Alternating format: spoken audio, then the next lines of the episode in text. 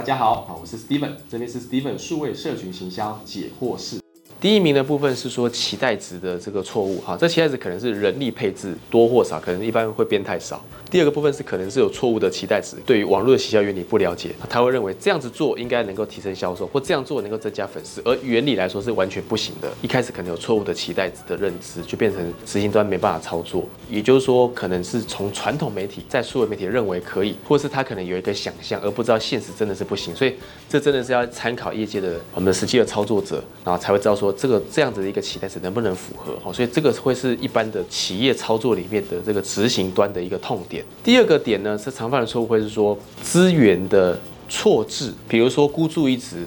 使用一个社群平台，要想要解决全部的问题，或者是说预算不够嘛，或者说人力不够啊，或者是说他给予的资源的时间跟点是不到位，所以。这个大概就是讲说，其实行销里面就是我们要把资源跟我们的目标，对不对？做这样的管理，所以投放什么资源得到什么目标。那这个资源的配置的多或少，跟要选什么样的资源这件事情，其实就需要专业来做操刀。那通常这为什么会有个差距去拉距？因为只说有一些甲方企业主对于执行端这边，他不见得会能够完全采纳。那也因为说在企业端必须服从上级，变成说沟通起来有断点，可是现实真的做不到。会有这这个资源上面错字的问题，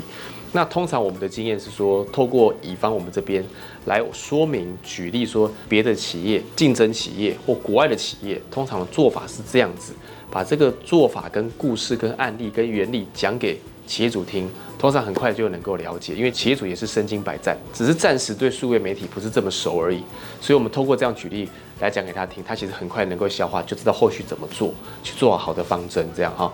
第三个呢，明知道要深度的做，但是呢，他却是呃，在这个做的过程当中，却有点孤芳自赏，或者是比较呃站在自己的角度，不是这么的客观。特别是数位网络形象里面是。最民主的时代，好，最民主，所以你做的任何那种网友的回馈很立即的，比较务实的，比如说 Facebook 一贴文贴下去，一觉醒来之后，大概互动率就定了，它的按赞、留言、分享或导流数就定在那个地方了，通常一天就不会再增加了。那我们通常要很客观的去说，我们要做网友喜欢看又对企业有益的事情，那而不是只有做一个我们自己自己认为对企业有益而网友不爱看的，那这样也没有收视率。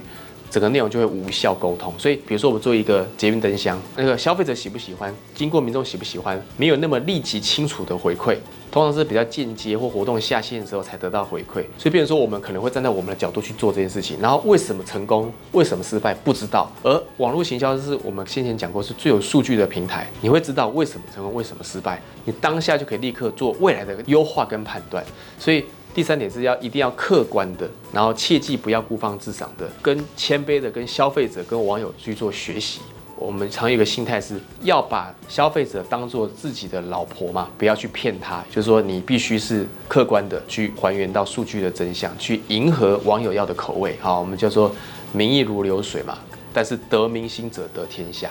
OK，谢谢。这边呢，我将传授啊，来自于我在营销 CI 里面上的课程，总共有八千个学员上过我的课程，还有呢，呃，有两千个以上为品牌服务操作的经验，六百个品牌的操作了，会有一些成功的范本或者是失败的教训，那这些呢，其实都是非常宝贵嘛，就会把它化为结晶啊，成为一个一百题的题库啊，提供给大家。为大家呢带来一个好的贡献，那也希望大家呢有看了有任何问题还想再发问的，欢迎在我们下面留言里面啊来做发问，我这边都很乐于的为大家持续的来做一下分享，那就请大家帮我们准时收看啊，按赞、订阅、开启小铃铛哦。